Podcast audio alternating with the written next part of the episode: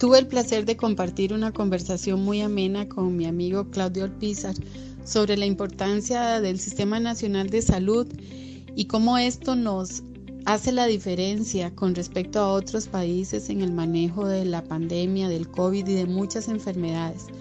Realmente espero que lo disfruten como lo disfruté yo este tiempo. Bueno, arquitecta Vania Ureña, eh, es común que los costarricenses eh, consideren, cuando hablan del sistema de salud en Costa Rica, solo la caja costarricense como parte de ese sistema. El sistema es mucho más grande. Inclusive el Ministerio de Salud es la rectoría de este sistema, lo que a algunos les cuesta comprenderlo, sobre todo por la autonomía política y administrativa que tiene la Caja Costarricense de Seguro Social. ¿Funciona en Costa Rica realmente eh, en forma sistémica el sector salud? Sí, por supuesto. Este, creo que lo que vos reafirmás, lo que vos decís al principio es cierto. Todos decimos seguridad social o sistema de salud y pensamos únicamente en la caja. Pero realmente nuestro sistema nacional de salud, su objetivo principal es el orientar la atención integral a toda la población. Y eso implica varias instituciones que se involucren en esta visión, orientación integral de la población. Entonces también como tenemos el Ministerio de Salud, que es el rector, que da todas las normas de producción de salud, los lineamientos, por supuesto la caja costarricense del Seguro Social, que es la parte de la prestación, y el Instituto Nacional de Seguros, que es el que presta también un tipo de atención diferente a la caja, porque es el encargado de lo que es la parte de seguridad laboral y sobre accidentes de tránsito en esta parte de, lo que es el trauma. Y también acueductos y alcantarillados, que es fundamental lo que es la prestación del agua para brindar esta manera integral de salud a toda la, a la población. También las universidades y las instituciones e institutos de las áreas de salud, los servicios privados no podemos descartar porque es algo integral eh, las municipalidades también que forman eh, lineamientos para lo que es eh, la recolección de basura, que esto es parte de lo que es salud y todas las comunidades que se organizan. Entonces es todo un sistema. para mí es indispensable que, que conozcamos que es un sistema nacional de salud, no es solo la caja o el ministerio. En la actual pandemia del coronavirus, eh, ha habido algo que, es importante de resaltar, que inclusive en otras latitudes han estado eh, llamando la atención sobre lo bien que ha funcionado en el país, y es eh, la función dual que han podido desarrollar tanto el ministro de Salud como el presidente ejecutivo de la Caja. En épocas pasadas recuerdo perfectamente a la que fuera presidenta ejecutiva de la Caja, la señora Balmaceda, con grandes diferencias con la ministra de Salud de aquel momento, María Luisa Ávila, que inclusive provocó la renuncia de la ministra. Parece que en esta ocasión, dentro de la crisis que se nos ha presentado en salud, eh, el ministro de Salud, el señor Salas, ha comprendido muy bien el papel de rector que le corresponde al Ministerio de Salud en el sistema y eh, el presidente ejecutivo de la caja como parte de una organización colegiada, que es una junta directiva, también por su parte ha aceptado eh, con beneplácito esa rectoría. Ha fortalecido esta crisis el sistema de salud y hayan aparecido algunas circunstancias que demuestran también que el sistema tiene algunas debilidades en la incorporación de algunas de las instituciones a funcionar con un engranaje total en el sistema. Creo que esta pandemia nos ha dado una visión más amplia de la responsabilidad que tenemos cada uno de los costarricenses y por ende implica también las diferentes instituciones. Creo que esto nos llevó a que cada uno respetáramos la labor en este gran engranaje que es la prestación de salud y el sistema integral. Entonces, el como diríamos, el no tratar de competir, sino más bien de buscar una solución en conjunto a una crisis que demandaba una respuesta inmediata, demostró que sí tenemos la capacidad de negociar, de buscar objetivos comunes con un fin este, para una gran población. Y creo que el ministerio, la caja, este, el gobierno, acueductos, porque tuve la oportunidad de ser parte de un pequeño grupo, me eh, no me invitaron, sino tuve que trabajar en lo que fue la incorporación de, de, la modificación que se le hizo al CENARE, al Centro Especializado de Atención al COVID, y vi realmente que el país logró coordinar a todo tipo de instituciones. Te estoy hablando desde lo privado, desde voluntarios, el trabajo del ICE, el trabajo de la empresa constructora, de los subcontratos. Fue algo impresionante como en un recinto tan pequeño todos podíamos estar haciendo nuestras labores específicas. Creo que eso lo logramos en micro, este, se ha reflejado en macro, en toda esta organización que el gobierno ha hecho cómo verdaderamente las diferencias se dejaron de un lado y un objetivo en común logró que llegáramos a sentarnos a una mesa y respetar las labores de cada uno. Y eso ha servido para que este, las estadísticas que tenemos hasta el día de hoy con todo esto de la pandemia reflejan que cuando queremos podemos. Recuerdo perfectamente cuando hacía mis investigaciones eh, de licenciatura en la Universidad de Costa Rica, que la hice curiosamente sobre el tema de la sectorialización de las funciones superiores del gobierno. Y cuando se analizaba el tema de los sectores, estaba establecido en nuestra ley que el rector de cada uno de los sectores en el país es el ministro del ramo y que ramo es, eh, es, sinónimo de rectoría y que tanto es tan importante el tema que la Procuraduría eh, tiene muy muy claro también ambos conceptos para la implementación del sistema. Ahora bien, hago la introducción porque eh, la fortaleza que tiene la caja, no solamente en la estructura hospitalaria, sino con el recargo que se le dio hace algunos años de pasar lo que llamaba las, unidades sanitarias de nuestros tiempos a ser hoy los EBAIS y eh, se le recarga a la Caja Costarricense de Seguro Social. Eh, también da la impresión para algunos de que el gran peso está sobre la Caja Costarricense de Seguro Social. Pero, eh, Vania, hemos estado viendo también el papel que ha jugado por la importancia que tenía el agua, no solamente para el consumo, sino para el lavado de manos, el lavado de los artículos, que ha habido una gran preocupación porque hubo zonas donde acueductos y alcantarillados estaba en ese momento con eh, suspensión de, del servicio o con carencias para dar el servicio. ¿Afectó de alguna manera eh, estas debilidades que tenía acueductos y alcantarillados el buen funcionamiento del sistema?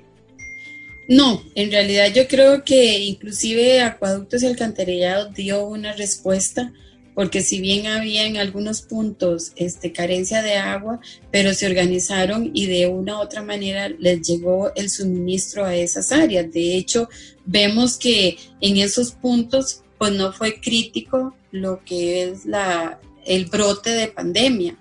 E inclusive no hemos visto noticias que se quejen de eso. Quiere decir que aún con todo, este, el, digamos, el instituto el, eh, tomó la decisión de prestar algo a Acueductos y Alcantarillados de algo que era vital ante esto. Si bien tal vez en un futuro vamos a tener problemas de agua, pero se necesitaba inmediata. Entonces ya creo que también todo esto, toda esta pandemia va a cambiar nuestra forma no solo de actuar, sino de ver las diferentes instituciones. Y creo que eso es lo más importante que los costarricenses debemos de considerar. O sea, cada una de las instituciones que tenemos, tenemos que valorarla y ver que eso marca la diferencia a otros países, donde hay diferentes sistemas de salud, diferentes este, instituciones que prestan y entonces cuesta más lograr un consenso para un objetivo común, ¿verdad? Entonces, cuando uno ve que es la caja la que administra todo el sistema, entonces es muy fácil y eso es lo que ha indicado el Ministerio de, Salud. O sea, ¿dónde está la primera clave? Los EVAIS, los equipos básicos de atención integral en salud. Ahí es donde se detectan los primeros casos. Entonces, esa es, digamos, como el primer filtro y podemos dar seguimiento, o sea, si pasó algo en los chiles, si pasa algo en Pérez Celedón, inmediatamente se llega a la central, o sea, a la caja en el centro y ahí inmediatamente al ministerio. No es como en otros países que como son sistemas independientes, entonces los casos puede ser que esa información cueste más en que llegue. Entonces aquí esa es una de las claves y es la atención y el sistema robusto que nosotros tenemos. Mania, y en el caso particular de, la compañía o de la Fábrica Nacional de Licores, también es de, de, llamar la atención el suministro de los alcoholes y de mucho otro material que se requirió o que se está requiriendo en esta lucha contra la pandemia del coronavirus. Sí, vieras que ha sido muy interesante porque eh, formo parte de un grupo de colegas que nos invitaron a, hacer un artículo sobre cómo hemos pasado la pandemia en cada uno de nuestros países para publicarlo en un anuario. Y cuando empiezo a investigar y ver cuáles fueron los puntos importantes que nosotros tenemos, eh, producto de que de, el día de hoy es cada vez son menos personas. Eso fue el trabajo, digamos, de la FANAL, que inmediatamente empezó a hacer escasez, o sea, eh, eh, empezaron a producir, hagan sí, este, cosas antisépticos para tanto para eh, el gobierno como para vender al público.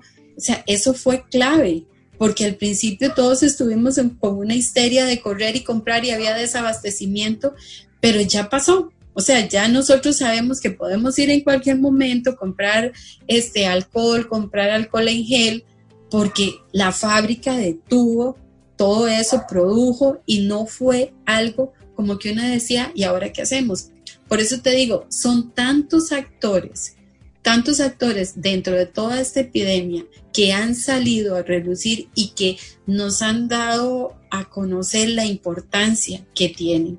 Para mí también algo impresionante es ver cómo han surgido tantos este, científicos que no conocíamos, tantas investigaciones que no conocíamos, porque a veces los costarricenses pues nos interesan otras cosas que nos varían, que nos distraen del corre-corre, pero que a veces nos sorprendemos de los avances científicos que se dan en otros países y no descubrimos las investigaciones que se están dando acá, como el Instituto Clorito Picado. O sea, es algo impresionante lo que ellos hacen. Algo que uno dice, mira, aquí realmente hay científicos que están aportando a, a nivel mundial entonces, eso nos ha eh, demostrado que seguimos siendo chiquiticos, pero tenemos unos grandes avances científicos. Y eso es lo que marca la diferencia. Y hay otras instituciones en ese sistema que tal vez los, los hemos visto menos en,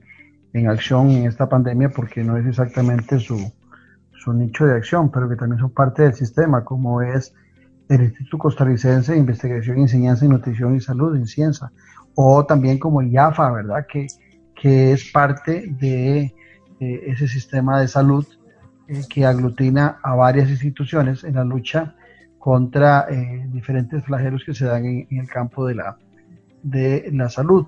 Ahora, el tema fundamental en que nos hemos concentrado en esta pandemia nos ha llevado también a ver temas de suministros en la Caja Costarricense de Seguro Social y eh, también nos ha llevado al tema de espacio de mayor cantidad de infraestructura.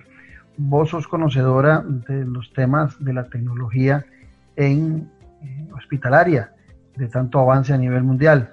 Eh, si hubiésemos estado más tecnificados, hubiésemos podido atender mejor la pandemia si se hubiera agravado o eh, en este caso particular de la pandemia, la infraestructura estaba muy limitada a la cantidad de camas para las atenciones de las emergencias.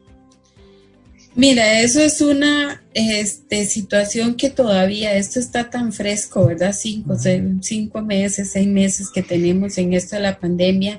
Han surgido muchas conferencias a través del... Eh, de, a través de internet sobre si los hospitales tienen que ser más grandes, si tenemos que hacer más cuidados intensivos, si hay que hacer más aislamientos. Y entonces hablando con una colega venezolana, decía, me decía ella, no tenemos que pensar en hospitales más grandes. O sea, no, porque ¿qué hacemos con hacer un montón de, cuidados intensivos y salas de aislamiento? Y entonces conversábamos porque sabemos que esto es un tipo de pandemia. ¿Cuál va a ser la próxima pandemia? La H1N1 no necesitaba cuidados intensivos, no necesitaba ventiladores. o sea, que todos los virus y las bacterias son diferentes y van a requerir diferentes atenciones. Pero lo que sí se está llegando a una conclusión es que las edificaciones tienen que ser flexibles, o sea, que se transformen, porque no sabemos si el día de mañana no es un aislamiento, es más bien una atención diferente. Lo que sí nos ha, este, digamos, actualizado y quitado el chip de, de que a la antigua es la incorporación de la tecnología, como vos decís, en cuanto a la atención y la prestación de servicios de, salud, en, en, que yo pueda conectarme con una computadora, ahora que todo el mundo usa Zoom y todo, o sea, puedo hacerlo con el médico. Entonces yo ya no necesito ir al, al, hospital a que el doctor me atienda para una consulta de ver mis resultados de exámenes. O sea, se puede implementar más lo que es la telemedicina. Que si hubiéramos, que si nuestra infraestructura, este, si hubiéramos entrado al pico, este, hubiéramos podido atender a la gente y otros tienen tecnología, bueno, demuestra un botón, ¿verdad? Estados Unidos, Italia y todos los países de Europa que tienen avances científicos, que tienen grandes tecnologías, vea cómo les ha ido a ellos. Nosotros, este, yo no sé, es eh, realmente es una bendición. Costa Rica, como que viene un huracán, decía mi hijo el otro día, viene un huracán y se da para otro lado. O sea, Costa Rica tiene una protección divina realmente y si lo vemos, estábamos esperando algo terrible, igual, o sea, ¿qué pasó? Cada día uno ve que son seis casos, que dos casos, este, y mucha gente dice, entonces, ¿para qué se compraron tantas bolsas? ¿Y para qué se compró tanto? ¿Y por qué tan, pagaron ese avión que fue hasta allá? Bueno, y si no lo hubiéramos hecho, ¿qué hubieran dicho? Es que no estuvimos preparados, qué barbaridad, se le pusieron lentos. O sea, lo mejor que pudimos haber hecho fue prepararnos para lo peor, estar realmente listos para eso. Eh, Vania, pero qué interesante lo que estás diciendo, porque si lo planteamos desde el punto de vista de la preparación, podríamos estar diciendo que nosotros tenemos 80 años de prepararnos, porque desde la creación en 1927 del Ministerio de Salud con aquel tres veces presidente de la República, Ricardo Jiménez Oriamuno, y posteriormente, en 1941, con la creación de la Caja Costarricense de Seguro Social, fue como le fuimos dando forma a este sistema que hoy es reconocido no solo por los costarricenses, sino a nivel internacional. Los resultados que estamos teniendo de la pandemia, sobre todo en la atención, en, en los controles, en los pocos, dolorosos, pero pocas víctimas de la misma, demuestra que el sistema en un momento clave, en un momento en donde en otras latitudes eh, la catástrofe se generó sobre todo por la impotencia de funcionar como sistema, todos aquellos entes privados y públicos, en el caso particular de Costa Rica, hasta los hospitales privados eh, en algún momento terminaron participando de este sistema. Entonces, ciertamente estamos preparados, pero es una preparación repito, que nos ha llevado 80 años y que cuando se viene una crisis como la actual, logramos establecer que el sistema estuviese bien lubricado y que funcionara a la perfección. Eh, ¿Cómo valoras eh, esta situación de cara al futuro? Porque sí es cierto que ha sido una prueba dura y seguramente hay algunas situaciones que tienen que ser mejoradas y que posterior de esto tendrán que ser evaluadas para que el sistema de salud se fortalezca y, se, mejore para el bienestar de todos los costarricenses. Bueno, yo creo que eh, a nivel nacional e internacional, pues siempre los hospitales, siempre vamos a ir este, quedados, por así decir, ¿verdad? Siempre vamos a necesitar mejorar, la tecnología avanza demasiado, este, las edificaciones no vamos a la misma velocidad, pero como te decía, hay que empezar a modificar el concepto de lo que son hospitales flexibles, áreas que yo puedo transformar en algún momento. Y yo no pienso, eh, esto me ha también generado, al igual que un sistema nacional de salud implica un montón de instituciones, una prestación de salud y la calidad de salud de una población no va solo dirigida, siempre lo he dicho, a pensar en infraestructura, sino a un entorno urbano.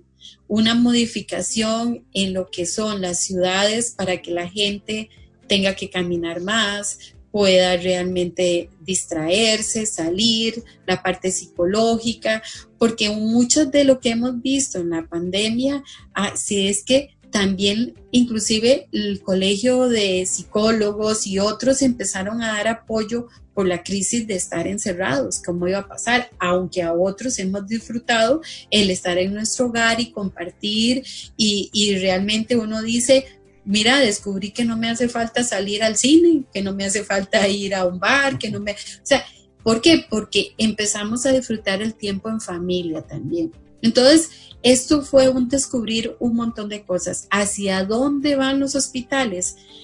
Mira, esto nos ha hecho como un, este, una pausa, analizar qué hemos estado haciendo bien, porque lo comentaba, por cierto, un día con, con Maggie, el arquitecto Cerconi, yo le decía, Maggie, esto no es decir todo está malo, no. hay, que, hay muchas cosas buenas, pero muchas veces tenemos que regresar a, la, a lo básico. ¿Y sabes cuál fue el secreto de esta pandemia para mí? Nuestro sistema, por supuesto, de salud, pero el lavado de manos ha sido fundamental. ¿Y qué es lo que siempre nos han dicho desde la escuela? Lavado de manos, lavado de manos. Ve que eso ha sido tan importante que hasta los mismos el ministro de, Salud y, y, el gerente de la caja ha dicho han disminuido otro tipo de enfermedades. Entonces yo le decía a él, volver a lo básico, lave bien las cosas. Ya teníamos, España, este ya teníamos, ¿te acordás en la época del H, que era H1, N1. N1, sí. Sí, ya también habíamos tenido un buen entrenamiento de lavado de manos en aquella ocasión. Pero el tico se nos olvida todo y volvemos a, lo mismo, pero ahora es curioso, mira, yo por ejemplo en mi casa eh, limpio las bolsas, me quito los zapatos, dejo esto, o sea, todo lo que es higiene y entonces uno, y la gente ya, si uno le dice, eh, mira, por favor, deja los zapatos ahí, lávate las manos apenas que entra, no lo sienten como un insulto, sino que es parte del protocolo que tengo que tener para protegerme ante esto. Ya somos muy japoneses. Sí, ya somos muy japoneses, exacto. Pero entonces, ok, reafirmar conceptos básicos en lo que es protección individual, o sea, yo tengo que asumir mi, mi salud, o sea, no es la caja, no es el gobierno, no es el doctor, primero soy yo el que tengo que decir cómo debo de cuidarme. Y por ende, obvio que esto está generando un análisis a nivel internacional de cómo va a ser ahora la infraestructura, la prestación de salud. Y te acordás este, de cuando nos comentaban sobre este, la atención a la distancia en Canadá. Entonces, eso es, o sea, uno decía, qué increíble que abren una computadora y el doctor puede darle seguimiento a la operación, y, y pero, ¿qué es esto? O sea, y ya hoy lo estamos viviendo, hoy estamos viviendo eso. Pero también hay un elemento que me parece que es muy importante a rescatar, que tal vez por la costumbre durante estos 80 y resto de años de tener Ministerio de Salud y tener 70 y resto de años en la Caja Costarricense de Seguro Social, muchos costarricenses se habían acostumbrado y hasta estaban menospreciando un tanto hasta que llega esta pandemia y nuevamente el costarricense ha reaccionado eh, valorando el derecho a salud que tiene y lo que representa ese derecho para su bien social. O sea, esto que de alguna manera en algún momento parecía que habían grupos interesados en debilitar la Caja Costarricense de Seguro Social, también llega la pandemia en un momento determinante para fortalecerla, más que todo, como con alguna frecuencia repito, porque si hay una institución que representa realmente una democracia sólida en nuestro país, es la Caja Costarricense de Seguro Social.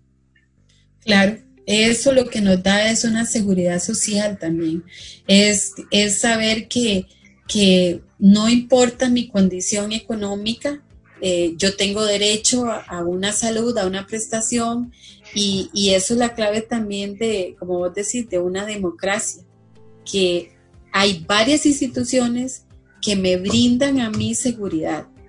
Y, y eso, mira, yo cuando viajo y comento sobre el sistema de salud que, yo tengo, me siento tan orgullosa y, y, como decimos los ticos, rajo tanto, ¿verdad? Y ahora que me están diciendo, mira, ¿cómo ustedes enfrentaron esto? Escríbenos y cuéntanos.